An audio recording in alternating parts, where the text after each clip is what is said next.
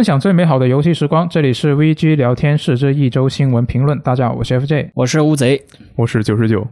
哎，这一周终于我们等到了那个东西，嗯，那个东西，终于等到了那个游戏，那个最受期待的游戏。真的，真的，肯定很多人都期待吧？这个《猎天使魔女三》终于在本周是公开了这个发售日，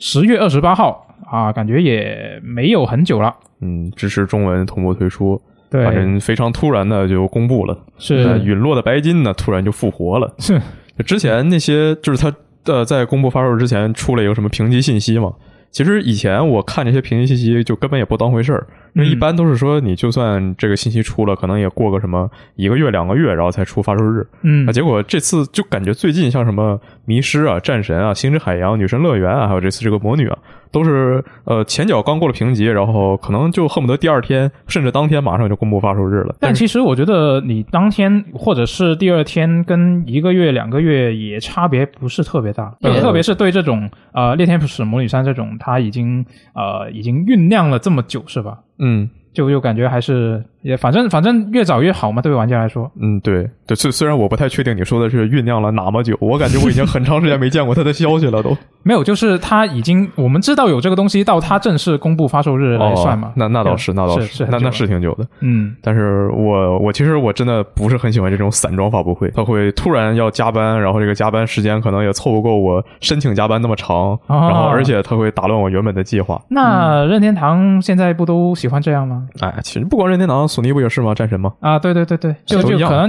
我感觉我感觉现在已经开始习惯了。嗯，对对，他们其实说实话，你像任天堂那边真的要这么干，我们做媒体的也没什么办法嘛。嗯，其实说起来，六月二十二号嘛，六月二十二号是那个《异度神剑三》的直面会啊，是。然后现在是《猎天使魔女三》，也是单发。嗯，那这样子的话，就感觉整个官方的宣传策略其实。就是正在有所改变了，嗯，我自己觉得，其实我们把前面的那段，嗯，老任的那个独立游戏直面会，然后再加上。猎天是魔女三，然后再加上一度三加在一起，我觉得凑成一个，对我觉得凑成一盘大的直面会应该也可以啊。但是老任没有这么干，我估计他可能有其他的考虑吧。那可能这个都得留着，不能一起都发了，一起都发了，那古川那古川每天晚上都得给那个贴吧舅舅党啊发微信的，说今晚十点别睡太死，大的要来了。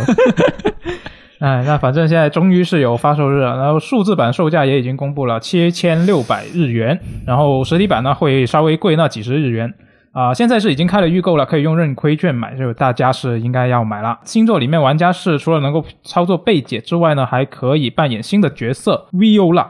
这个新的角色呢，啊，我看查了一下，他的名字是中提琴的意思，也不知道跟中提琴有没有什么关系。真亏你拿着他那个假名能查出他的意思。啊，那当然，那当然。那这这个角色呢，他是个用太刀的角色，然后呢，还可以召召唤这个猫型的魔兽。他这个角色刚刚亮相的时候，就是一个背影嘛，然后看着一个白毛拿这个太刀，说话很狂，又很能打，身边带着个恶魔，我就很想知道他会不会二段跳，嗯啊，会不会抛啊？太刀侠是吧？对，但是他这个他这个长相，他这个配色，我就觉得有看起来怎么说呢？我不太懂这个审美。哦，我觉得还好啊，就我感觉。呃，我觉得他跟贝姐的的画风是同一挂的呀，我觉得没有没有违和感。我并没有觉得，我觉得他可能他的画风真的会跟鬼泣那些人更贴合吧？啊，真的吗？嗯嗯。不过他那个猫，我觉得挺可爱的。嗯，他那个猫叫呃柴俊嘛，然后那个反中翻译叫小柴猫，你们那么大一个东西啊，就就说起这个猎天使魔女三，呃，其实之前这个整个系列我之前都没有玩过，它最初初代我以前是。曾经想玩，因为它不是在二零二零年的时候出了 PS 四版的中文版嘛，嗯啊，但是当时我在玩这个《最终幻想七重置版》，然后就就又搁置了，然后后来后来就又把这个事情忘了，就。正好这一次呢，官方是公布了一个《猎天使魔女》系列的 Switch 实体版的一个新的东西嘛，然后是自带官方中文的。没错，接下来这个初代和二代都会有中文了。对，九月三十日会推出初代的 NS 实体版，然后今年的秋季会推出二代的实体版，里面会带上初代的数字版。呃，其实它以前也出过一加二限定版的实体。然后，呃，看到刚看到这个消息的时候，我本来想想的是说，如果说不为了收藏的话，那你单独买一个二是比较划算的，因为它送了一个一嘛。啊，对啊然后，再想不对，不为了收藏，你别买别买实体，你直接买数字不就好了吗？是啊方便又便宜。嗯嗯对，其实你这么一说，我才想起来，他二零一八年的时候，这个《逆天使魔女》的一二两代嘛，虽然说是发布了 Switch 版，但是基本上是以那个数字版形式发售的，哎，当时是不是我看有人说是限量的？有限量的实体版吗？实体版是限量的，哦，数字版是限量啊啊？对，你说的有道理。对呀、？NFT 是吧？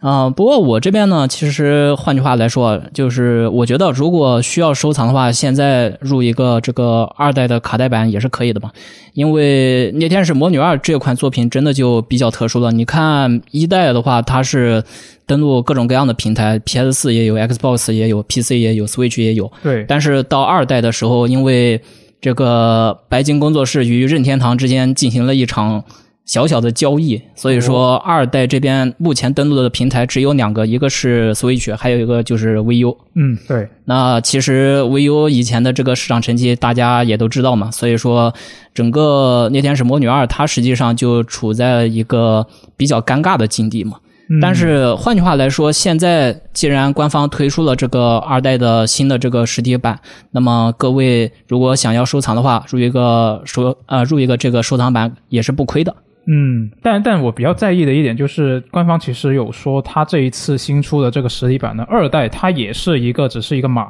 就是它没有一个实体的卡带的。嗯，那所以我就比较好奇，那我买这个新的实体版，它是一个盒子俩游戏，还是两个盒子呢？这这个是我比较在意的，因为就如果说是呃想买实体版的人，他肯定是希望有一个比较实在的东西嘛。那如果游戏卡带没有，那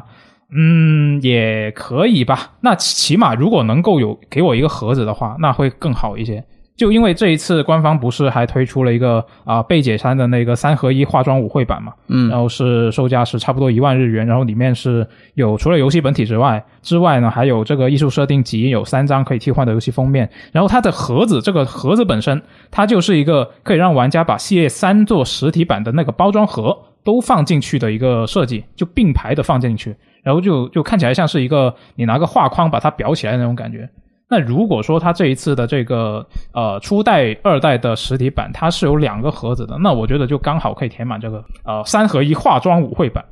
但呃如果它只有一个盒子，就有点尴尬。不是他都这么说了，那肯定不就是能三三个并排放吗？不知道，那万一他是准备给以前买到那个限限限定版的实体版的人呢？不知道，不好说。但是啊、神谷光头他是在推上是说了，我们是特地跟任天堂说过这个事情，然后呢，这两个东西其实也是组合的，就是为了配合让大家能够完成这个收藏。那如果从他这个话去推测的话，也许应该是会有两个盒子，但是我从他呃官方的那些报道里面就啊、那些消息里面。感觉也没有很确切的能看出来，可能还得观察一下。就希望它有两个盒子吧。然后这一次的话呢，呃，官方还公布了一个消息，就是说这个啊、贝姐三这个游戏呢，它会有一个和谐模式。那这个和谐模式呢，打开这个开关之后呢，就会给那些比较暴露的角色加一些布料。那官方是说让玩家可以在客厅游玩不再尴尬，但是我感觉这个东西可能呃，是不是对于游戏主播或者是 UP 主更加有用啊？就我觉得普通玩家应该不会开吧。它这个模式叫天真天使模式嘛？嗯，我觉得很多普通玩家那恨不得都干脆开一个邪恶恶魔模式。嗯，这个我觉得这个邪恶恶魔模式的话，自己私下玩玩当然是没问题的。但是，呃，官方这么说，我的话我又不会那么干。如果要是在客厅玩的话，因为贝姐的这个风格嘛，本来就比较夸张，然后一边打怪一边送福利，然后你要放在真要放在客厅里面玩的话。呃，如果要是被家里面的那些中老年人看见的话，恐怕当时的景象就是地铁老人手机的那幅景象了。我觉得你在他们面前打游戏，可能本来就快要被教育了。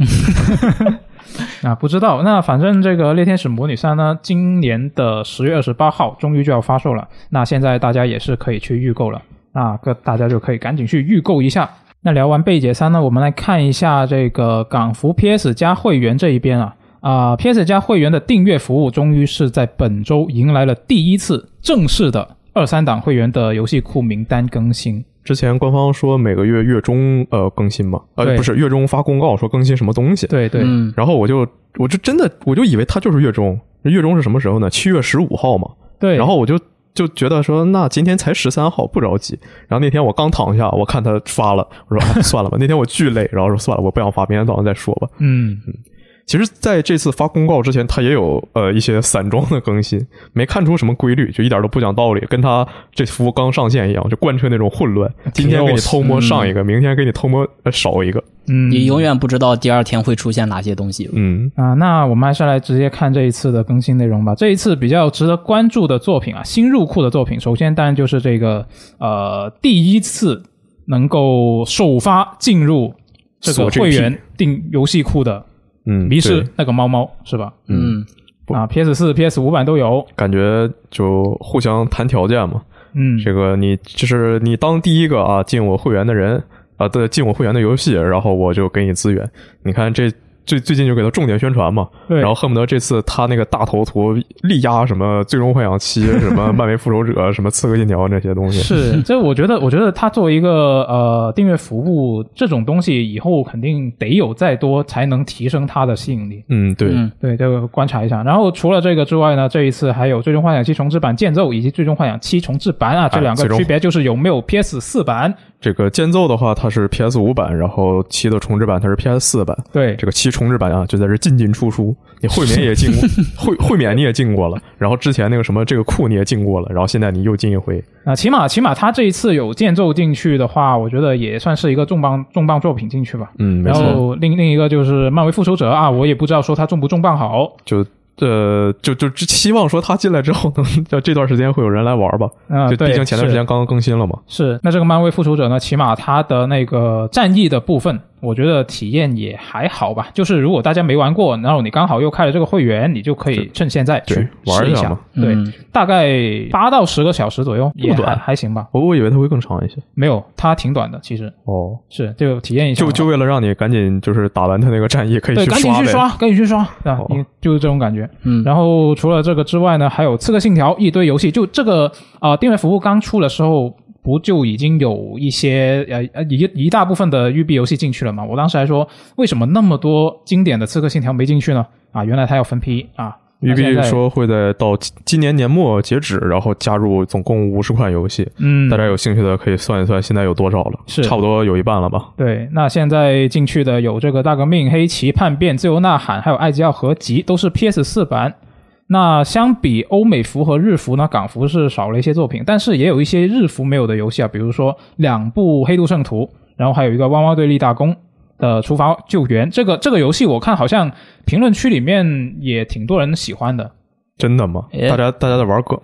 真的吗？对，今天中午苏活还播了小猪佩奇和这个汪汪队立大功，因为 呃呃，这个汪汪队立大功他也进了 XGP 嘛，嗯，就之后他肯定会有更多的游戏首发就会或者不不是首发，但是会同时加入两家的订阅，啊，对吧？嗯是，对，然后就比如说从这个月开始就那其实从之前几个月也有了，但反正就是单说这个游戏吧，今天中午还直播了吗，嗯，巨没意思，真的，我看呃评论区都在说，我还以为这是个挺不错的游戏呢。你到时候玩玩你就知道了。啊，原来如此，那到时候玩一下。嗯，就这么一看的话，其实单以这次来说，日服的游戏是最少的。嗯，然后那，欧美服还是最多最全的。呃，港服的话，它没有这个《北京之魂》增强版，其实我觉得还挺遗憾的。就它是一个呃，也是一个扮演狐狸的游戏。嗯然后它是我这这次新增里我最想玩的一个游戏，哦，因为说实话，其他游戏你说那么多《刺客信条》，我全玩过。然后嗯那些那个什么汪汪队立大功，对吧？还有那个什么漫威复仇者，漫威复仇者其实在 XRP 之前那什么我也玩过，是，嗯，然后就对这其他游戏其实我都并不是那么感兴趣。嗯，但也你单说这个阵容的话还行吧，嗯，就你看很多人会说他什么这什么十几个游戏，然后被什么踩雷了十个，你那五六年前买的那不叫踩雷，对。你你昨天刚买，他今天进会员，这才叫踩雷，好吧？是的，嗯，就就说说来说去，就不管是哪一家吧，就不不只是索尼这个 PS 加的订阅服务，凡是只要它是订阅服务，那肯定，如果你是一个啊、呃本来就已经是老玩家，然后你买过一些游戏，那你肯定就会有一些玩过的游戏在里面，是吧？对啊那那所以你说来说去，呃，这个订阅服务还是对于那些新玩家来说是最友好的一个东西。老游戏上新库算正常操作了。嗯，嗯是的，然后这次给了这么多这个刺客信条嘛，其实一共五部，然后就看谁顺眼玩谁吧。那个黑棋、叛变、自由呐喊，他们的基本玩法是一样的。然后，呃，黑旗和叛变同属北美三部曲，对，嗯，然后叛变和大革命的剧情是连着的。我估计说，如果真玩的话，很多人他可能这次一上来玩大革命，因为毕竟大革命是最新的一个嘛，是这在这里面最新的一个。对，大革命现在修的也还算挺好了，跟当时那个啊很不一样了。嗯，就我非常怀念这样一部审美和剧情都在线的《刺客信条》，我非常希望之后的《刺客信条》就是传闻中那个新作呀，就是能回归这种做法。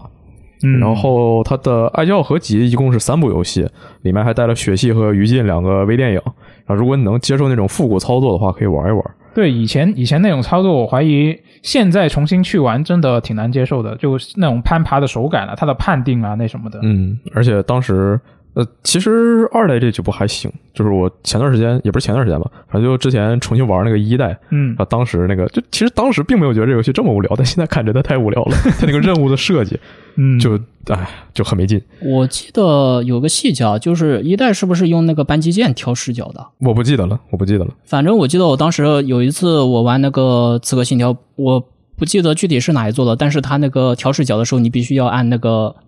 左右两侧的扳机键。啊是这样吗？初代我也没玩，因为它没有中文嘛。你哦该不会玩的是某个什么 PS、PSP 游戏的移植版吧？我不确定。PSP PSP 也没有扳机键啊。我也忘了，我其实当时那时候好像我在 PC 上面玩的，我用手柄玩的，可能吧，我记不清楚了。嗯然后就反正现在这么多都免费了嘛，就试一试嘛。就嗯、呃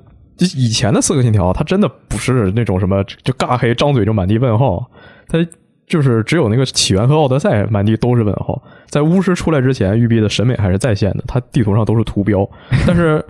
但是，就虽然这么说呢，老四个信条它有一个很大的问题，还是说你在游戏里能做的事情其实并不多。嗯那么大的一张地图没有能吸引人，呃，去探索，或者说能支很长，然后很吸引人的什么支线故事，这探索过程会会比较枯燥。嗯不过大革命的话，它有一套那个谋杀任务，就那种呃去一个命案现场，然后推理什么的，那个还挺有意思的。我不知道这个这次这个会员带不带，然后或者你就干脆直接拉几个人一起联机，大革命联机还挺好玩的。嗯，是的。然后这一次它的游戏库更新呢，三档会员的那个经典游戏库，它其实也有新增的作品啊啊，比如有这个《勇者别嚣张》，还有乐扣乐扣的《午夜嘉年华》，都是 PSP 上的作品。哎，对，其实说到这两款作品的话，我就有话要说了。嗯、p s p 我当年其实也是玩了不长时间，虽然说这个这一次上面它更新的这两款游戏啊，本体我其实我是没玩过的，但是《勇者别嚣张》这边我是玩过那个《勇者别嚣张记》，就是 PSV 上面的一个游戏。嗯它实际上整个系列的一个背景都是说，玩家是扮演一位魔王，对，然后就各种各样的勇者会来讨伐你嘛，然后你的任务就是说把这个勇者给干死。对，这个我印象中这个游戏它刚出来的时候还是挺，就这个概念本身是挺新鲜的。对，呃，一个是概念新鲜，然后另外一个是它的那个游戏机制本身也是比较有趣的。PSP 上面的这个《勇者别嚣张》，它的原版它的机制是说玩家需要去。啊、挖掘和设计迷宫，也就是说，本身魔王处在地下的那个环境当中嘛，但是它这个地下的整个一个环境里面充斥着各种各样的瓶瓶罐罐，嗯你就拿那个锹头，你把那些瓶罐都砸碎，砸出一条条通道，然后就能砸出一个迷宫。对，对就是自己去设计一些呃机关什么的。对对，然后再去生成各种各样的魔物，然后让他这个前来闯关的勇者们挂掉。嗯、其实这款游戏的话，刚一开始上手的时候，可能有些人会觉得呃有一点难度，因为他们不太清楚，就是说自己前期的时候不知道自己该干什么。嗯但是就是说了解整个一个系统之后，你会就是呃知道了这个魔物合成，然后再知道了各种各样的，就是说可以去设计一些呃特别的一些那个回廊走道一类一类的，就是说整个了解的这个游戏体制之后。应该就会停不下来了。其实这款游戏的话，在当年算是一个非常经典的作品，也有不少人说这款游戏这个《勇者别嚣张》是一款神作嘛。嗯，那没玩没玩过的朋友就趁趁这一次可以试一下。对，然后第二款的话，洛克洛克午夜嘉年华这个，呃，它的初代作品我在 PSP 上面玩过，然后，呃，整个一个游戏的模式也是非常有趣的，就是说你操纵那个 PSP 的 L 键和 R 键两个尖键嘛。你就用那两个键去倾斜它这游戏的场景，然后游戏内部的那些乐可乐可那些小生物们就会随着这个场景的移动，就会随着这个倾斜的角度去实现各种各样的移动、跳跃，还有各种各样的动作。嗯，值得一提的是，这次的这个《洛克洛克五月嘉年华》是系列当中，就是说二代的二代之后的一个外传性作品，但是这款作品本身在当时是通过 PSN 网络专门贩售的，嗯，然后官方当时好像也是为了因应那个 PSP Go 的推出，推出了这么一款作品。嗯对于这款作品呢，其实如果没有接触过的朋友，或者说是没有接触过这个乐克洛克系列的朋友的话，我觉得这款作品也是可以值得尝试一下的。嗯然后在这次的更新公告就发出来的时候，在那个意大利语的博文里提到说，呃，就是还是经典游戏库啊，有那个 PS 一的《恐龙危机》，然后 PSP 什么《山脊赛车二》《灵魂能力毁灭宿命》，然后后来相关内容就全都被删掉了。这些东西之前就有报过，说什么看到数据库里看到它单独上架了，对然后什么这个商店页面里看到它图标了，然后什么泄露就干脆直接说它会加入的，嗯反正就各种各样传闻，但是就感觉确实是都已经想好了要放进去，但是还没想好什么时候放进来。就感觉是，其实它有很多游戏其实是已经是计划中要入库了，但是它打算分批放。就如果一口气全放了，就可能觉得有点呃不如分开放的感觉吧。没错，嗯，嗯，就如果现在这个服务你按港服来说的话，就也上线两个月了嘛。然后里面其实其实当时我看了一下，我有非常多想玩的游戏，然后到现在其实还没有玩完。感觉最近真的没有什么时间打游戏了。如果说要是按我还在学校那时候，那这两个月我早把所有游戏打完，放下碗开始骂索尼，赶紧更新了。啊，不过就从他说确认了港服没有死魂曲之后，我好像对这个三岛会员也并没有那么大兴趣了。啊这样吗？嗯，嗯，那反正反正这一次更新了，起码是有一些呃新的，也有一些重磅作品。那希望它每一个月都能够有像这一个月呃类似质量的一个更新。我觉得那这个服务它的吸引力应该会越来越强。对，更新的时候讲一点道理就可以。对，希望说哪怕你最开始服务刚上线的时候，港服、亚服这个游戏就是少，但是之后你能就是每次更新，你像这次一样，基本都跟进跟上去。嗯，是的。诶，那接下来我们来看一个比较有争议的消息啊，就是这个《最后生还者》第一部啊，它最近是公布了嘛，然后它的定价是六十九点九九美元啊，七十美刀。这个价格呢，其实有一部分玩家就会觉得啊，这就是抢钱啊，就有有玩家是这么想的。那这一周呢，参与过这一部作品开发的动画师莫里森，他就在啊、社交媒体里面就对这些批评是做出了回应。他说啊，这是他整个职业生涯里面见过或者是参与过最精心构建和制作的项目。然后呢，还包含了最高水平的关注啊，什么对细节的重视啊什么的。就他就回应了一下这些啊、声音嘛。反正现在就只要说提到这个游戏，那就一定会被骂，一定会打起来。那我就干脆直说了。嗯就首先，我觉得这个系列或者说现在整个顽皮狗的口碑变成这样，就是因为二里做的一些事情，不是因为二的剧情本身，是因为二的对剧情的处理的做法。嗯，就不管你喜欢还是不喜欢二，这个事情是你没有办法否认的。就其次是说，我很讨厌二里对剧情的呃做法，并不是讨厌它的剧情，然后也而且我也很讨厌一些就一提到二，我还没来得及说它好不好，然后有些人就要跳出来说啊，你们不懂它就是好，就我根本就不关心但是就二怎么做是一回事儿，然后一什么样，以及一的重置是什么样，这是另外一回事如果说一他真的改了剧情去贴二，那到时候你再骂他，这都来得及啊，也不晚。然后现在游戏也没出，然后他就有一个完全不能讨论的氛围，就提了这几个名字就是打架，那太没意思了。就何况说有些人他是，他就真的是确实喜欢这个游戏，确实想要讨论他的。嗯如果说而就而且说说回这个事情，你探讨他是不是骗钱，是不是抢钱，那这个事儿每个人都有自己的看法。然后我还是觉得说他要等游戏真的出来再说，就毕竟你现在连他改了什么，他怎么改你都不知道呢。对，现在这个讨论氛围就真的是不太好。那你说这个七十美元，我觉得现现在就是一个很多厂商都在推的一个次世代游戏的定价。那它至于说你这个特定的作品值不值这个价呢？那还是得你看游戏实际出来之后什么样子才才好说嘛。你事前就一个就是已经已经不让人讨论的一个氛围就不太好。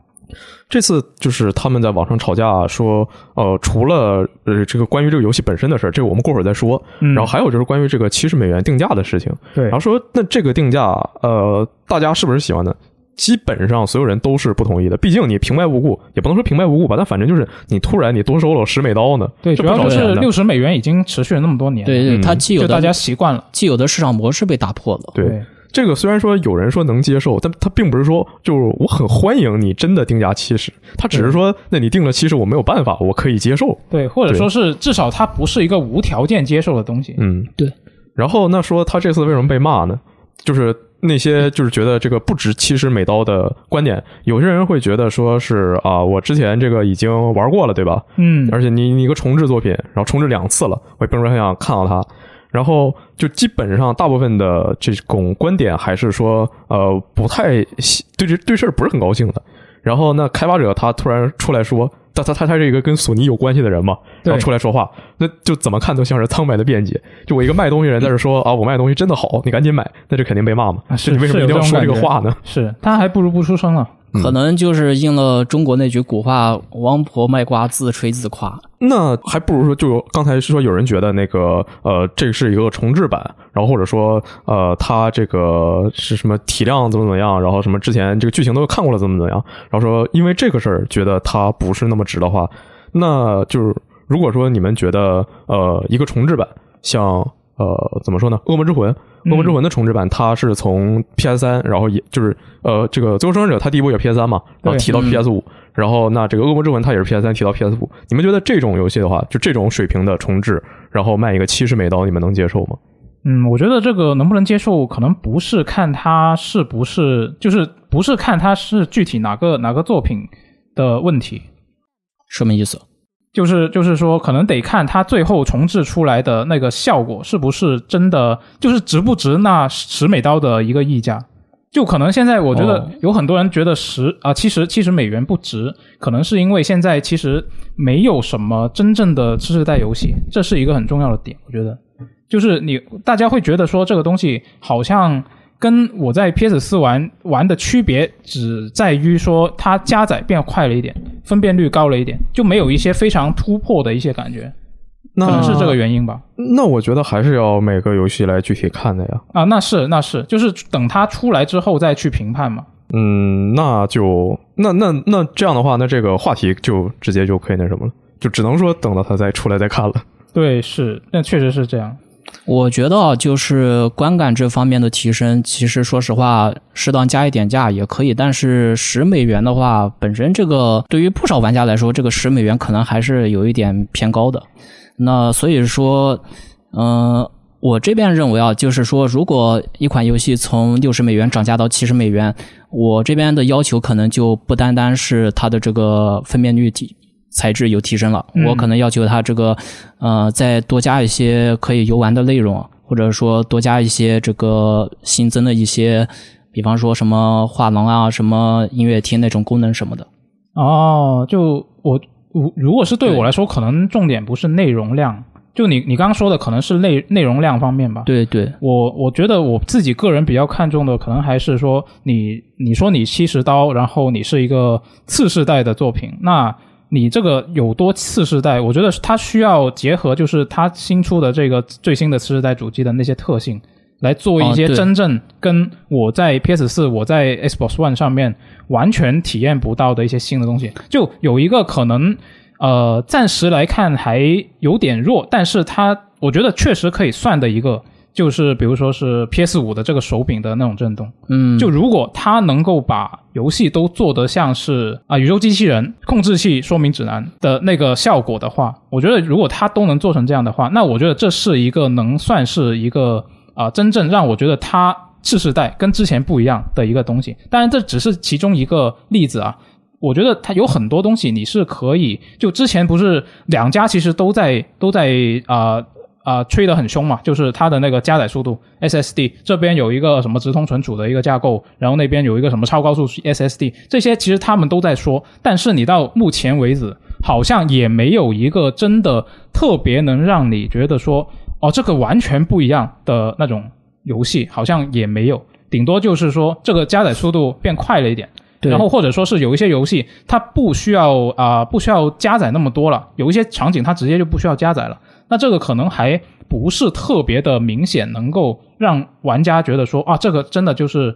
一个不一样的东西。我感觉现在就可能是真的是需要有一些这样的东西出来，才能够让大家更好的去接受这个涨价的这个事实。对，换句话来说，你刚才提到的那些新特性啊什么的，实际上也算是对它这个游戏本身体验的这样一种提升嘛。嗯，其实说白了的话，我觉得就是次时代跟这个更多的内容相互之间是不冲突的，因为我这边如果想要扩容这个所谓的内容量的话，我也可以通过你刚才提到的，就是说加入这些对于对应新主机呃对应新主机的这些体验特性嘛，嗯，来实现一个这个质量方面的提升。那说回这个游戏本身的话，就是它现在已经是送厂压盘了。然后有开发者提到说，这是他在顽皮狗干了十三年，第一次有个项目不用加班的。嗯，之前失眠组那边也说他们不用加班，那总体来看还是一点点好起来了。就游戏什么样先不论，起码这工作环境是好了。然后官方说会在接下来几个月逐步公开它的一些技术细节、实际演示。那当然了，我觉得这是一句废话。嗯你毕竟你过几个月就出了，那你这几个不公布，你什么时候公布呢？对呀、所以就等它公布，我再看它是不是真的足够次世代吧，值不值是七十刀吧。对，就真的像我刚刚说的，这个现在确实我觉得是太少了。就真正的这种能够让人觉得你是次世代游戏的作品，那所以这一周其实也有另外一个消息是跟这个是有关的，就是《最终幻想七重生》，它是不上 PS 四嘛？那啊、北濑加范他是在接受外媒采访的时候就解释了这个问题，啊，为什么只登录 PS 五呢？他就说，一方面是啊、图形图形质量的要求嘛，然后另一方面就是固态硬盘的速度要求。他说这一部新作的故事呢，将会在米德加外的广阔世界中展开嘛，那所以加载速度就成为了比较重要的一个瓶颈。对，其实说到《最终幻想七重置版》的话，呃，F 界你自己应该也是玩过的，对吧？。对，嗯、然后它的这个游戏内容里面是不是存在一些这个所谓专门的穿缝的场景？啊，那可多了。对啊，嗯、其实这种场景设计大家也都知道嘛，本身就是为这个 PS 四的系统读盘做准备的。嗯是，那这一次新作专注于 PS 五平台之后，我觉得这个开发方面的束缚肯定会变得更小，然后制作者呢也可以在这个保证体验质量的前提下去设计更加宏大的场景。当然，这个剧本也是这样子写的嘛，因为现在米德加都已经走出来了，对后面的话肯定是要一个更加宏大的世界的。是，对，所以综合来看的话，我觉得这一次史克威尔艾尼克斯他们那边的决策是非常正常的。那相比之下呢，我倒是更好奇两点，就是说，第一个，官方会不会在这个 PS 五架高速架构的这个基础上，再给我们准备一些新的惊喜？也就是说，除了更加宏大的场景可以加载的更快之外，呃，会不会去准备一些就是你前面提到的，像所谓的对应的这个 PS 五的这个呃手柄上面的特性，做一些这个亮度、亮点调整。然后此外呢，就是说这个在高速架构的基础上嘛，呃也可以像瑞奇与叮当、时空裂缝那样，就是说在瞬间完成一个大型场景的这个变换与加载。嗯，然后进而能够丰富丰富整个游戏的游玩要素。当然，呃，原版里面是不是这样的，我就不太清楚了。我倒是更好奇，官方会不会在这个 PS 五高速架构的基础上，然后结合 PS 五的自身的一些主机特性，给我们准备一些体验方面的新惊、新的惊喜。然后第二个问题就是说，我比较好奇接下来的剧本应该怎么写了。嗯，其实我就还是非常希望能够有更多真正的次世代游戏出来，就也不仅仅是针对这个《最终幻想七》的重置版嘛。呃，就感觉如果你一直都要去兼顾一些啊、上世代的主机的话，那它在开发的时候肯定就会有很多限制的东西，那它就没有办法一直就没有办法做出真正的所谓的真正的次世代游戏了。那所以之前我看到我看到这个新闻下面，其实有很多人在啊、批评啊、SE 说觉得说你不上 PS 四是因为什么啊、想帮着索尼帮让大家去多买什么 PS 五什么的。对，然后他们还在战神下面批评说你为什么要上 PS 四？我就想要 PS 五的次世代。啊、那可能可能不是同一批人嘛。那反正反正，我觉得真的你要有真正的次世代游戏出来的话，你肯定就不能一直去兼顾上一个世代的主机，因为我我觉得你 S E 它这样做肯定就是为了想真正去尝试做一些啊、更好的体验出来，他才去这么做的。不然你如果他是只是顾着自己的利益，比如说啊、游戏销量什么的，那他肯定要上 PS 四啊。你看这个 PS 四它的装机量肯定是远超 PS 五的。那如果它能推出 PS 四版，肯定销量会高很多。那最终还是决定不上，肯定就是还是考虑到机能限制这方面。嗯那就真的希望能够厂商们能够尽快。现现在其实，呃，我看了一下，我在准备这期电台的时候，我就随便打开了一下，呃，淘宝还有京东嗯看了一下，PS 五基本上就已经是可以直接随便现货买的状态了。官方店啊，我说的是就不用加价，嗯，哦然后对，真的就完全是完全是随便买了。所以我觉得等到呃今年的年末到明年，我觉得这个基础的 PS 五的肯定状况会更好，就是更容易买到。那我觉得就完全不需要说觉得啊、因为我没有机器，那你这个东西不上我有的机器，我就不开心。我觉得完全没有必要。那你始终都是要买的嘛，这个是吧？你要玩游戏的话，那迟早迟早这个次世代游戏还是会出来的。那所以我觉得现在买也不亏啊。现在有很多呃，哪怕是只有 PS 四版的游戏，你用 PS 五版，它的体验也是会好一些的。虽然可能差别不是特别特别的明显。对，说了这么多，其实还是重点只有一个，PS 五原价了。对，是的，真的，你要是有有想买的话，就完全是可以买了。哎，那说到这个 PlayStation 呢，其实还有一个与之相关的动态啊，就是这一次的 PS 专用的积分系统 PlayStation Stars 终于公开了。对，呃，官博呢这次公开的这个积分系统，说是将在今年的晚些时候面向所有的 PlayStation 玩家开放。对，然后注册之后呢，通过签到和挑战活动赚取相应的积分。那么玩家赚取到的积分可以兑换为这个 PS 商店钱包里面的资金，然后还有另外一些商品。嗯、值得注意的是，索尼这次还推出了相应的可兑换的数字收藏品。哎，NFT 大法好。那这个其实啊、呃官方接受外媒采访的时候特地提了，啊嗯我们这个数字收藏品不是 NFT 啊，专门提了，所以就不是。对，在大家如果是担心它是 NFT 的话，就不用担心啊。好吧，嗯，这个我还真没看到。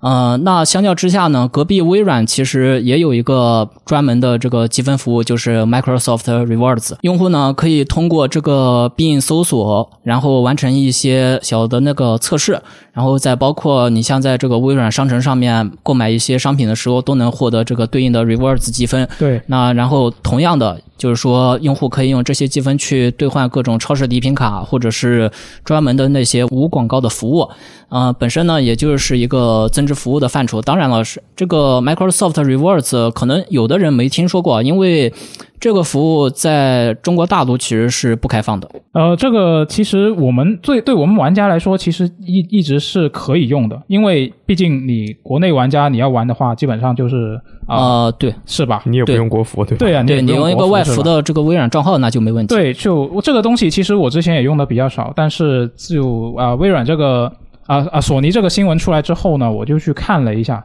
我发现我已经有八百多积分了，虽然也不是很多啊，这个分数。嗯那那这个其实它除了，因为它是微软这一个有点不一样的是，它是整个微软范围内的一个系统。嗯，就是它包括它旗下的，比如说刚提到的必应搜索啊，然后还有还有它的自己的一些视频网站啊，然后你你去看个视频，那也是一个完成一个目标。然后当然也是包括这个 Xbox 的，它呃能够兑换的东西也很实在，就是你拿你拿到积分的途径本身也很多。比如说像刚刚提到的那些，你去必应搜索，然后还有就是我们玩家，你直接玩 Xbox 的游戏，你就会能够得到它的这个积分。但是有一个前提是，你得先去它啊、Microsoft Rewards 这一个官网上面嗯去注册这个啊、东西。就是你，就算你本身已经是这个 XGPU 的会员了，但是你还是得去点一下那个注册，然后你成为了它这个系统的一个会员，你才可以去享受到这个东西，你那些东西才会变成它的一个转换成那相应的积分。因那为你有看你的八百积分能干嘛吗？呃，可以，我可以抽 x SS，可以抽奖，啊，就只能干这个吗？呃，暂时是的，因为哦八百分其实还是比较少。哦然后我看了一下，它除了抽奖之外呢，还可以兑换这个 XGPU 的汇集，然后呢还可以兑换十美元的 Xbox 的点卡。那么这些东西需要多少点数呢？呃，这个 XGPU 因为我是二级会员，所以它是给我两千点的折扣。折扣之后，我需要一万二。好吧，一万二对就可，以兑兑换一个月的 XGPU 汇集。啊，但是这是白给的呀，是吧？嗯，倒也是。对啊，这这又不用你花钱，它又不是一个什么呃减免什么多少钱，之前那个我们作者群里有个人，他就说嘛，对拿那个插件每天点一下，然后攒够了就可以换。是是可以的，是可以的。那有一些大家也可以自己去搜一下，肯定会有一些什么油猴插件，然后它自动就给你免每天做一些比较容易的事情。像我今天尝试的时候，我就试了一个，就那个必应搜索，你只要点进去它那个链接，然后你嘚儿呃十十分就到手。哦那每天积一点，然后每天积一点，那其实也挺可观的。那就算你不这么干，你正常去游玩，比如说你是一个啊、Xbox 玩的比较多的玩家，那现在其实已经积了很多积分了，肯定是。如果你有注册过这个东西的话，那所以所以这个东西，我觉得它还是呃挺实在的。那索尼这一个现在他说可以兑换的一些东西，包括啊、PS 商店的钱包余额。那除此之外，我就暂时没看到一些特别实在的东西。毕竟它也还没有完全公布那些可以换什么嘛。像像那些数字收藏品，对我自己个人来说就啊、呃不是特别吸引，所以我是会比较希望它最终这个东西上线之后可以兑换，比如说 PS 加的那个订阅服务的最高档的会员一个月之类的。二十万，嗯，那那起码有个有个盼头嘛，那是吧？其实让大家换，我觉得也挺好的。对，其实索尼的这个系统，我觉得本身也是一个锦上添花一般的存在吧。它的运营得当的话，可以充分调动这个玩家的积极性嘛。是，但是我自己也觉得啊，就是说看之前的各种事件，索尼对于玩家薅羊毛这件事的态度呢，可能就比较抠抠搜搜的。所以哦我觉得这一次索尼开这个 PlayStation Stars，它给的这个奖品是否真的能勾起各位玩家的兴趣？就让你比较担心是吧？对这个可能还需要打一个问号。嗯，反正这个东西它免费注册嘛，然后等它上线就试一试呗。对，之后成为索尼新玩家了，感觉打杯的动力啊又多了一分。就之前呃我看他那个官方说法说，你除了那些玩游戏什么的获得奖杯，然后说还有个东西是成为首个白金的玩家，然后这个嗯就很微妙嘛。这个比较我觉得很难。对，就毕竟你看平时我们就媒体提前拿到游戏评测，对我对号码输进去，游戏下下来，奖杯一打开看，百分之六玩家一白金。对，就这种这种地区呃首白，肯定基本上都是被游戏媒体给都占了。嗯，就基本上普通玩家很难很难做得到。但是他这个按按照他官方新闻稿里面的说法，这个只是只是他的一个举例嘛，肯定会有更多的途径可以去获取这些积分的。对，其实我更关心他这个数字收藏品到底是什么东西。他说是一些 PlayStation 粉丝喜爱的东西。对，那我喜爱主题，谢谢。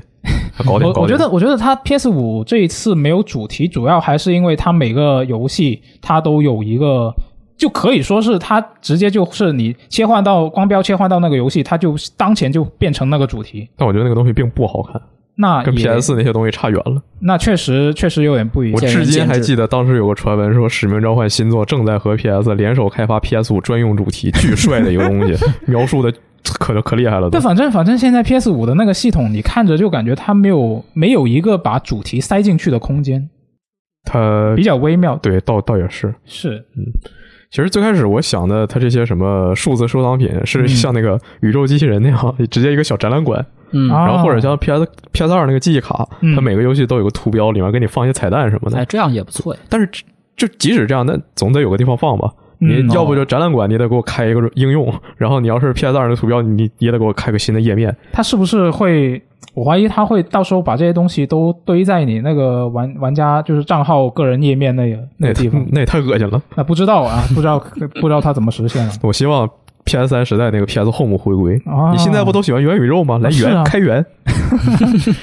对，就是这个这个，其实当时也有很多玩家是比较喜欢的。我觉得真的阿九刚刚提到这个问题，可能确实有点神秘，就不知道他到时候会要要怎么实现。这个就等他今年稍晚的时候正式上线啊，也许才能知道了。那当然，他在他正式上线之前，说不定就会有一些官方的消息就公布啊。嗯，是好的。下一条新闻呢，是我个人比较感兴趣的一条新闻啊。哦这个风暴英雄将不再添加新的可购买内容。风暴英雄竟然有新闻了，哎，风暴要火，哎，要火葬了。对，要火 要火化了。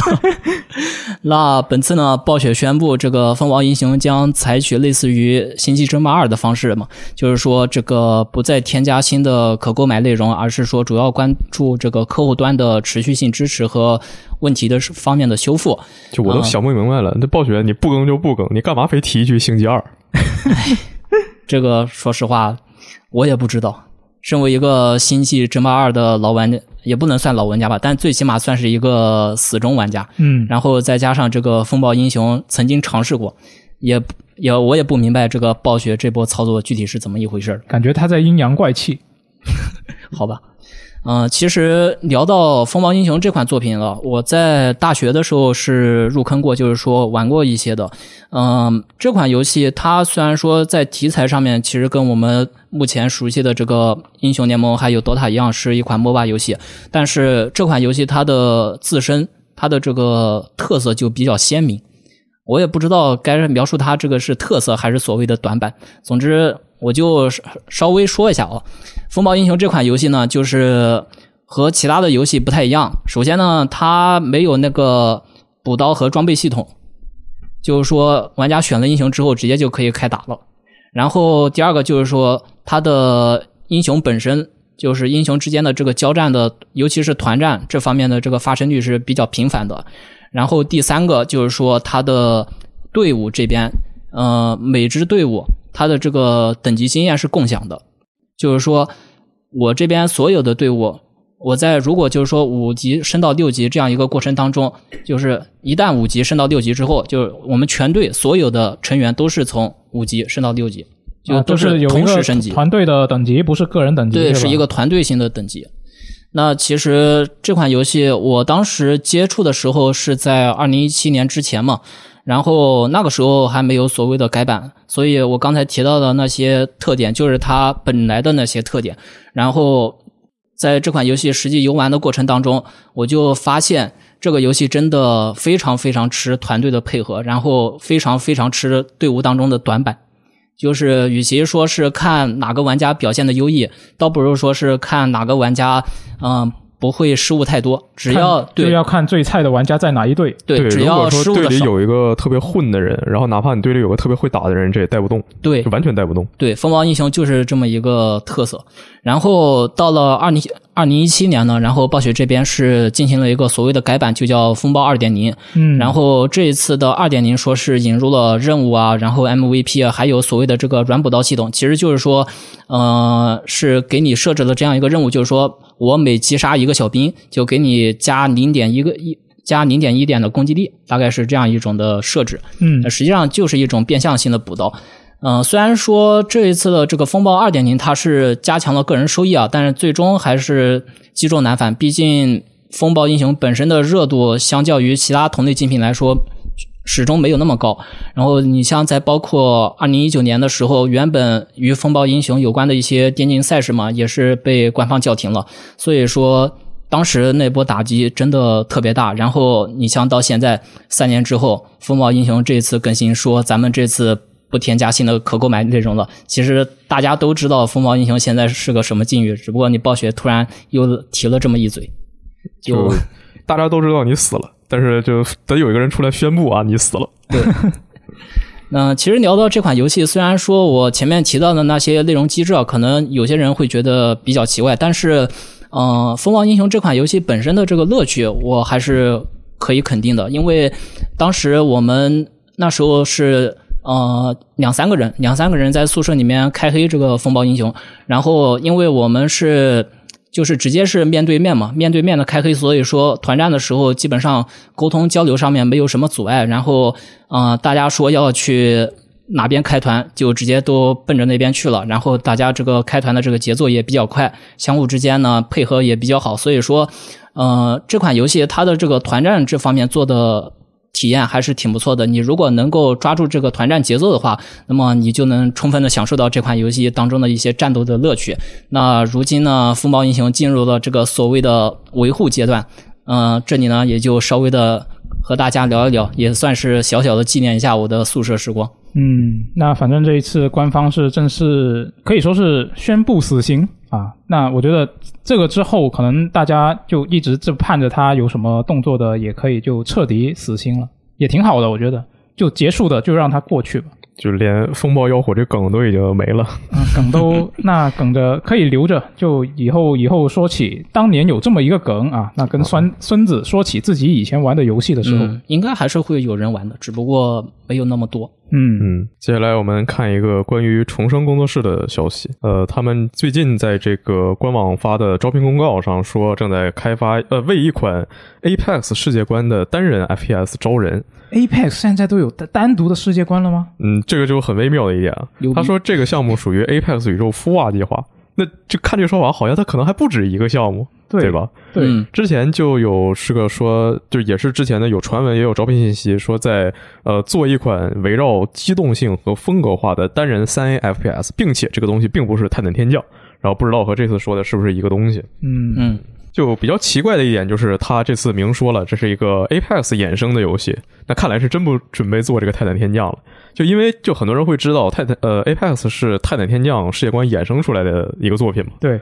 它 Apex 的故事是发生在就第一第零赛季的故事，发生在泰坦天呃泰坦二的十四年之后。然后泰坦泰坦它本身是跨了呃五十多年的这个边境战争，就是泰坦两两代的游戏，嗯，不算它那些什么这个什么卡牌什么那些 OL 什么的。然后但是它这个世界观又牵扯到远古的外星文文明，会扯得非常远。嗯然后就如果说你真要做的话，我觉得也并不是不能做，但是可能做出来不是那么有意思。因为如果说你就是接着二代的故事往后做，然后那边境战争打完了，你如果说去做核心系统的事情，那就是 IMC 内战，好像没什么意思。那库珀也没有，BT 也没有，很多从二代入坑人他可能啊、并不会有那种感觉吧。而如果你往前做的话，那很这个泰坦泰坦宇宙很多的什么泰坦技术、武器技术，呃，还有那些就普通的科技，都是在这两代游戏的同时发展出来的。你往前做的话，你技术退步，那要不就能玩的内容变少了，要不然你就吃书。那给你就是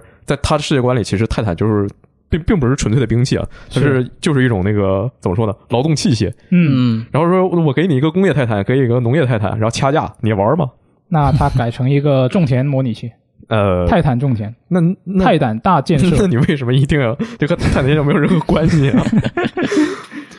然后 Apex 的话，它从这个游戏刚出好像还行，然后没有可能都没有两个赛季吧，没撑过，甚至都没撑过一个赛季就开始死了，因为嗯到处都是挂。然后后来又复活了。虽然虽然现在我天天都骂他，但是确实这个游戏就是很挣钱，我也确实很想看到它更多剧情内容，而且它还是新出一个单人游戏，那太好了。就是我呃我不太确定重生现在还会不会做单人的关卡设计，别到时候弄一个就是网游做网游脱离不了单机的思路啊，做单机做出网游的表现，两头不沾的太离谱。应该不至于吧？呃，其实还是有可能的，因为你看，呃，Apex 刚上线的时候，因为他们以前是做那个使命召唤的嘛，嗯就以前做的全都是那种呃，要不就单人游戏，要不就是单人游戏衍生多人模式那种小的地图，嗯，根本不会做大逃杀。所以就是你看最早那个蛛王峡谷，那设计那叫一个烂，他啊他强行把它划成了一个一个小区域，然后每个区域之间可能联系又不是那么大，那结果就是到处都在打架，然后到到处都打不到一起去。就比较割裂。嗯，对。然后现在 Apex 它是在官推已经开始预热第十四赛季了，然后看起来要接着十二赛季讲希尔的事情，这个其实挺好的，因为他给自己的世界观补全了。当时十二赛季希尔刚出来的时候，虽然你看那些就是游戏内的对话，他和谁都认识，但实际上他的背景故事和谁都不连着。那再加上就是之前解包游戏的时候，有其他就是后续加入的英雄，但是没有他，说明什么呢？说明他插队进来的。哦就而且他是个黑人，就尤其看起来特别像一个政治正确凑数的英雄。但是这个角色他性格本身什么那些呃，好像设计就很好，所以说这次如果能给他故事补上也不错。现在整个 Apex 它呃怎么说呢？就是他自己的剧情从泰坦二的基础上发展出了很多新的内容，然后并且呃。就是脱离了泰坦，哪怕是单做一 Apex 它本身来看的话，它的这个剧情我觉得也还算是不错的。嗯，就唯一的问题就是重生现在犯病，他讲谁，然后谁就也跟着犯病，就强行降智，然后开始干一些傻缺事儿。就我不好说他这剧情真的能不能做好。但如果说真的你连着 Apex 做的话，Apex 它剧情现在到了一个呃某个大财团想统治整个外域的这样一个非常重要的剧情节点，哦，就是整个 Apex 它现在就是到处都是一种马上就要内战的氛围。如果从这儿引出一个新作，我觉得并不是做不到。而且 APAD 嘛，它是可以有泰坦的。嗯那个大财团他家、他家那个大庄园里就放了好几个泰坦，平时都开着玩的。嗯嗯呃，唯一的问题就是从一个网游并不是那么明显，而且并没有那么多人关注的赛季剧情引出一个完整的作品，我觉得可能不太可能。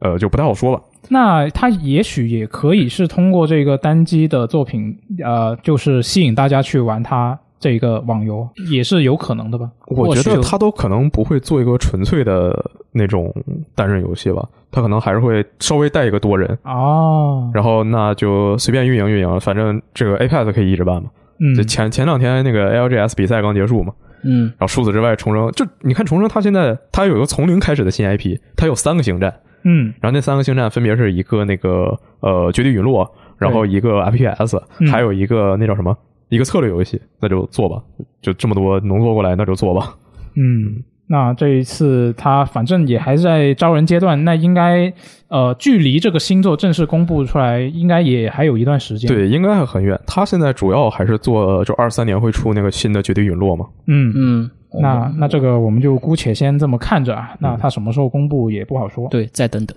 是，继续骂。接下来我们看一个关于《碧海黑帆》的消息啊，它在上个星期是上个星期吧，上个星期公布了发售日之后，然后又公布了一些新的消息，比如说发了一篇这个博文，介绍了它这些船只自定义的一些功能特性。其实这次主要就讲了一些什么武器配件儿，然后还有定制什么的，就各种属性啊，看起来就特别眼熟。只能说育碧收购 Massive 真是太值了。嗯全境封锁那套设计能套一切网游，因为这套设计实在是太扎实了。那扎实说明什么呢？说难听点就是根本不新鲜。嗯嗯，就以前这个《碧海黑帆》，它当年刚刚公布的时候，还有一个就是右下角会有一个像小的怎么说呢，一个船的图标，会显示当前洋流是什么样，当前风向是什么样，有个比较硬核的航海系统。啊，那现在的话就看不出来了，现在就除了那些网游特别标准的属性，然后就只能看到一个有个防御配件。然后什么能呃，就比如说你带了什么石头甲，然后你能格挡什么伤害，然后你受什么伤害这个呃更严重，这就一个剪刀石头布的东西。啊，然后就这个碧海黑帆现在连这个 PVPVE 随时能转换立场这个思路都特别全境封锁，特别暗区，嗯对吧？然后这游戏格外给我一种感觉是啊，隔壁有个叫姓玉的大厨啊，玉大厨，对玉大厨，十年前做了一个牛肉汉堡，哎，大家突然说，哎，你这个里面牛肉不错呀。然后第二年呢，他就出了一个双层巨巨无霸牛肉汉堡，啊大家觉得，哎，好像也还不错，这个料很足，然后这个牛肉也依然是那么好吃。下一年呢，他拿那个边角料做了一份半价半份的小牛肉汉堡啊，大家开始腻了。嗯，腻了呢，那就先不做了吧。过了几年，这个汉堡店改了，啊，改成肉夹馍店了啊。但是肉夹馍里放的什么呢？放的是牛肉粒啊。他说，哎，不行了，吃不了了，真吃不了了，别来了，别来了。然后这时候呢，他拿了一个十年前的配方啊，给你搬出一道牛排汉堡肉。反正就是和牛肉过不去。嗯，对，就是他从《刺客信条三》那个海战，然后黑起用啊，叛变用，之后起源用，奥德赛用啊，现在拿就就拿出个海战游戏来。呃，就行吧，等它出来之后看看什么样吧。是，就我我对它的预期也就是一个网游。嗯它这个在有一个外媒的采访里说，这次这个 B I》翻的地图是英灵殿的六倍大啊。好，那开船游戏嘛，你这个地图肯定得大，要不然你随便跑两下就直接看到头了嘛。对呀、嗯而且就这个是外媒。外媒问了，外媒直球问了，那开发者就直接答了，并不是说他主动在这说啊，我们多厉害，我们这个什么六倍地图拿这个当宣传点在吹，嗯，好吧，这个很重要。对，呃，不过我估计到时候这个游戏可能就，毕竟它还是一个全家游戏，它不像那个异种，异种它起码首先就不是一个全家游戏，是个半家游戏，然后而且还进 XGP。那这个游戏它是个全家游戏，它不进，那什么都不进就不好说。到时候我可能都找不到人一起玩，很遗憾。它能凑三三人队吗？你给我们每人送一份，我们陪你玩。那我觉得不好说。你之前还说那个要跟一 跟那个我俄罗斯特一起玩异种，也不知道你玩哪儿去了。啊，他没送我啊。他进 XGP 啊，呃，我的 XGP 很忙啊，要玩别的游戏啊。啊，那那那那送你了不也都一样吗？那没事儿。这碧海黑帆我看着就不是很香啊，这么大的印度洋呢，我直接只能孤帆远航。哎，我压上了三个。再接下来我们看一个关于 Rockstar 的消息，他们宣布说不会再为《荒野大镖客 OL》提供大更新了。另外一个宣布死刑的游戏，感觉没。错，嗯，呃，对，就是一个大家都知道他死了，但现在确实是死了的一个游戏。而 Rockstar 在最新的一个社区公告里表示说，不会再为这个大镖客 OL 提供主要主题内容更新。原因呢，是因为工作室需要将更多的开发资源转移到下一部 GTA 的制作上。嗯，就怎么说呢？不不会再提供这样的更新，就说的好像你之前有过一样。它它是不是发售之后就一直没什么像样的大更新？它有一次，一次是吧？对，有一次更了四个职业，然后就把游戏扔那儿等死。哦，我想起来了，前段时间不还有还有人在那问二 K 说这个呃《荒野大镖客 Online》会不会更新嘛？然后二 K 直接甩了一句去问 Rockstar，然后现在啊 Rockstar 给答案了。一直一直都有人问，然后但就一直也不更了。老是混，搞不清。这个游戏就一直不更新，然后一直数据就难看，那数据难看更不更新了，那更不更新数据更难看了，恶性循环现在。恶性循环，对，这游戏它经济系统还非常膨胀，就不给更新预留空间。那当然了，它也没更。就你看隔壁更了什么样的 GTA OL，GTA OL 呢已经膨胀上天了。那其实比起 GTA OL，我更喜欢大镖客 OL，因为它更有生活感。但我觉得如果让我自己玩一个人，然后没有人一起的话，我可能也玩不下去，因为因为我不是很爱接任务，就爱到处乱跑，然后身上那就是别说什么买衣服买枪了，我连药都买不起，我都是从尸体上捡的。然后你在单人模式里，你做那些任务，然后可以去别人家三光嘛，把家东西全毛了。嗯，但是这线上它也没有，然后就没办法。那刚才说他之前有一次大更新嘛，就是去年七月十三号，然后呢，今年七月十三号，也就是前两天呢，这一一群玩家在这儿给 给这个大镖客 L 办葬礼，一起上号聚会，坟头蹦迪。他们在这个 Reddit 上还有这个推特上会带一些 tag，然后发一些截图啊、一些梗图、一些段子什么的。嗯，然后其中就有个是啊，拯救大镖客我也要这样一个 tag，对对，就真的是从这游戏出就一直喊，喊了这么多年还是记了，显得格外的讽刺。对，呼吁了很久，然后官方其实也有过一些回应。当时是啊、t a k e Two 的，就是 Rockstar 的这个母公司的 CEO，他是说我们看到了大家的呼声，然后呢，啊、后来就是呃，我有外媒就解读是啊，可能要更新要来了，大的要来了，大的要来了啊对，然后这个 CEO 就啊、赶紧这个官方就赶紧去澄清了一下，我们意思是我们会继续保持它的更新。嗯，啊，没有说是要有大的，就有没有大的得看阿星自己。那阿星这不大的来了吗？死啊了，，大的来了，啊对死了不更新。没了。不更新。就好像我关注过为数不多几个 save 什么什么什么的都死了，什么拯救泰坦天降啊，泰坦天降死了啊，拯救这个之前那个 NBC 拍那个康斯坦丁那个美剧，嗯，然后表现特别烂，说不不不拍第二季，然后也有推特上喊这个的，然后啊也死了，嗯反正都死了，挺好，死都可以死。啊，那继续继续看新的游戏，就不要留恋这些了。那这一个月呢，其实是有一个啊国产游戏的版号是公布了，就是七月份的国产游戏版号，终于是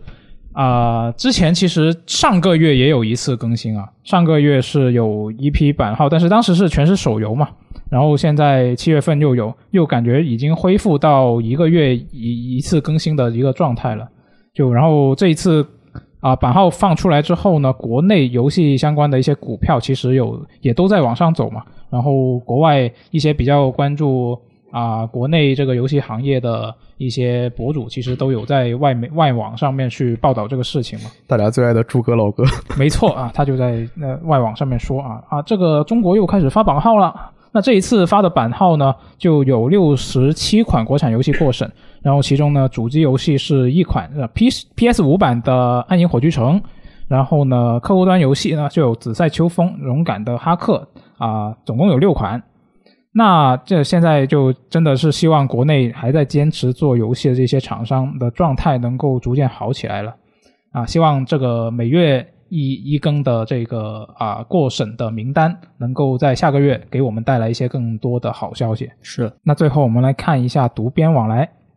这一周我们是放出了《怪猎崛起曙光》的一期电台，当时是小乌贼跟振东还有秋雨三个人聊的是吧？对。那这一位叫做早上吃宵夜的朋友呢，他就说他觉得这一次的 AI 队友系统是一次很好的尝试啊，给了他像他这个啊、很多年没人一起联机的一个独狼玩家啊，得到了一种就是猎人久违的共斗的乐趣啊，他就希望呢下一座能够保留和加强这个系统。然后呢，就让它成为和爱撸猫那样的一个常驻的系统，而且呢，和 AI 队友一起狩猎也非常符合游戏的剧情安排啊，这是他的一个看法。这位叫收的汉十三的用户说，年纪大了，手真的菜了，反应也慢了。讲真，能有 AI 队友打真是太棒了。希望以后能扩大化，不要只是专属任务，希望能全任务都可以带队友。然后这位叫尔晴爱吃花椰菜的朋友回复他说，甚至要是能养成 AI 给 AI 搭配装备，那就更绝了。嗯，是的，其实在这个《怪物猎人崛起曙光》里面，我感觉他的这个 AI 队友，从某种意义上来说是一种真队友啊，因为不是很笨的那种，是吧？，对，因为无论是这个百农夜行也好，还是这个盟友调查任务也好，他们基本上都会给出一些特别强力的招式，然后就是说不会把你一个人晾在一边，就相当于和你一起战斗嘛。嗯，进攻的时候会主动帮你来一个操农，然后残血的话会及时的给你一口奶。说实话，我匹配的真人玩家感觉都没有这么贴心。啊，他就其实还是呃就连连配合都有的是吧？就不不是各打各的。对，是的，你在盟友调查任务里面，就是你在进攻的同时，他会协助你。嗯，然后如果说你这边被怪物攻击完之后，他会呃放一些这个专用的一些这个回复道具什么的。哦，对，都是一样的。呃，至于给这个 AI 队友搭配装备嘛，我觉得可以大胆点，直接把这个 PC mode 搞起来。有了这玩意儿，穿什么可就由不得角色自己了，我觉得你说的跟他说的可能不是一回事好吧？那，他说的应该是性能上的装备搭配那他小乌贼说的也是性能上的搭配啊。啊，我觉得他说的是哦性癖上的搭配、啊，这是两回事，两回事。然后呢，这一周啊、上一周啊，不是这一周，上一周的一周新闻评论呢，就是聊到了北欧女神嘛。然后这一位叫做 Megumi Hell 的朋友呢，他就说，九十九老师听见北欧女神有这个救人这组参与之后，变得非常兴奋啊。但是呢，这位朋友他就想给九十九泼一盆冷水啊。他说，百元半信他所所创立的这个组呢，曾经开发过不少作品，但是啊，评价普遍较差。其中的那个处女作《恶魔三全音》M 站的平均分是四十三分，然后还有新人啊，《火影忍者博人传》的新演出击啊啊，还有 Ninja 拉。啊，其实很多都是均分都不高，然后呢，还算比较有好评的只有这个武士杰克，而且玩家们对于武士杰克的好评是基于他比较有这个忍龙内味，啊、并不是说这个游戏本身有多好是的，我没看到这条评论，他是在喜马拉雅的吗？啊，我已经忘记了。但反正不是网易云和 B 站，网易云、B 站我都会看的，我那个弹幕评论我全看的。但是喜马拉雅因为我手机里没装，所以我不看。啊，呃，它这个怎么说呢？我并没有觉得，就首先我对救人这组其实没什么感情，然后我就所以说我完全没有印象，我听到说他们参与之后我有多兴奋，所以我又特意去找了一下，当时又重新听了一遍那一段，然后就我即使听我也没并没有觉得我多激动。我说我要买，我说我要玩，那是因为就我本来我看女主那个呃，她长相就很对我胃口，我就要买，嗯我就想玩。原来如此，呃，其实当时苏活说他们有参与，然后所以说这次怎么怎么样的时候，我就其实当时我就直接想说，你知道他们那个恶魔三千音做的什么德行吗？啊，其实是 就就是这位朋友说的事情，你都知道是吧？对，然后但是当时觉得说，就总有评论说我这个愿意杠嘛，啊，那算了，就不说就不说了。啊啊，但后来就啊，行吧。其实我对就不光是对那个救人之组，我对刘存脸他的东西其实就并没有那么大的感情。啊，我喜欢那个他们是主要是因为我喜欢人王，我喜欢、啊我喜欢安田文彦做人王，那早日世阳界都不行，所以才回头又去玩了人龙。原来如此，嗯哎，那我这里还有一条留言啊，就是这位名叫咖喱猪排饭的朋友说，呃，哦，是有关于战神的，就是说制作组之前说星座还会有曾经的武器，那奎爷会不会回一趟希腊取点装备回来呢？那扬了索尔以后，要是再来一个双持斧子、锤子什么的，就更帅了。啊、突然跑到漫威那边去了，但是呢，真是迫不及待，就感觉这个十一月份的到来了。嗯，这期电台里，我聊了一些对于战神新作可能呃一些无责任解解读吧，嗯，嗯，然后就然然而并并没有人对我讲内容进行互动啊，很尴尬，很难受。那那大家好像啊不是很懂，但是好像很厉害的样子后后来感觉或许还是就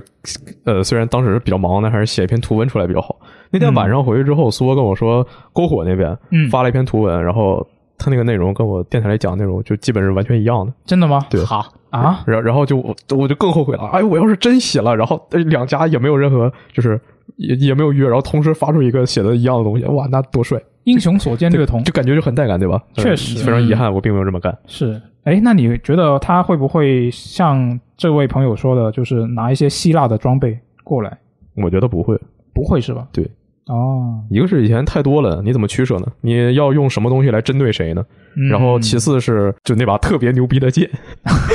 那个东西拿回来有点太阴巴了。嗯，那就看一下，在到时候真的发售之后啊，有没有一些惊喜在里面了。嗯，那最后我们来看一下下周可以玩到什么游戏啊？啊、下一周啊，七、月十九号有这个《迷失》，就是啊这个猫猫那个游戏。其实我们在那个 PS 加会员的库的更新里面也提到过这一座啊，它是首个首发加入 PS 加会员订阅服务游戏库的作品嘛。同样在七月十九号还有这个叫《Endling Extinction Is Forever》的游戏，就是那个狐狸妈妈带小狐狸的游戏啊，。除了猫猫还有狐狸，然后在当天就是 PS 新增游戏也进了嘛，然然而港服并没有那个《北京之魂》啊，没有另外一个狐狸游戏啊，我很生气。嗯然后还是在十十九号呢，有这个《日落黄昏时》，这是一个两年前公布的一个，嗯，感觉像是视觉小说游戏吧，某种视觉小说游戏。嗯它的主创是之前呃底特律他们工作室的首席设计师，哦，讲的是嗯两个家庭几代人几十年的事情，一个迷你的百年孤独或者一个稍大一点的爱迪芬奇回忆。它的画风有点像拍照，然后给它做一些艺术处理做出来那样的感觉。嗯然后就是这样一个游戏。嗯十九号游戏真的很多啊，除了这些，这这这三个新游戏，还还有那一堆进订阅的游戏吗？是嗯那十九号之后啊，也有一些新游戏上线，主要是七月二十一号的这个《信长之野望》新生，还有这个次日七月二十二号的《时空勇士》。嗯嗯、可以说是文艺复兴了。那么这就是本期一周新闻评论的全部内容。嗯嗯，这个眼看马上就要入伏了，天气也热起来了。最近一段时间，上海都动不动就四十度，原来还没有入伏的吗？对，明天是初伏。哦，哦，嗯，然后这天竟然已经这么热，对天气这么热啊，大家都注意保暖啊，注意。保暖。对，注意保暖，那这期的内容就是这样，谢谢大家，我们下期再见，拜拜，拜拜。拜拜。